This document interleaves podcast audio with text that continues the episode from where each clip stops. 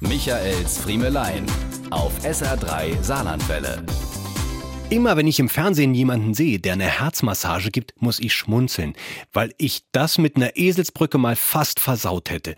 Ich wusste noch, dass man die Herzmassage am besten im Rhythmus einer Bee Gees Nummer gibt. Aber ha, ha, ha, ha, Staying Alive ist mir nicht mehr eingefallen. Da habe ich zu How Deep Is Your Love gemacht. Gott sei Dank kein Ernstfall, sondern nur eine Demo im Rahmen einer Fernsehsendung. Aber immer wenn ich wieder so eine Situation sehe, muss ich dran denken. Auch gestern Abend wieder beim neuen Tatort aus Saarbrücken.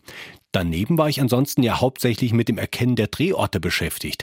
Das Staatstheater und das gegenüberliegende Kommissariat in der IHK war schnell klar. Auch die Wohnung des zweiten Todesopfers in der Nähe vom Ülo habe ich als alter Dudweilerer schnell erkannt. Aber beim Außengelände des Casinos war ich tatsächlich planlos. Und das, obwohl es, wenn man es dann wusste, ganz eindeutig der Seiteneingang der Kongresshalle war.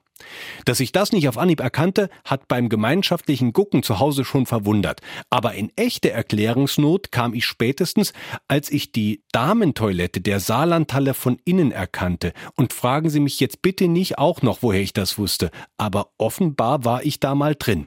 Michaels Friemelein. Jede Woche neu auf SR3 Saarlandwelle.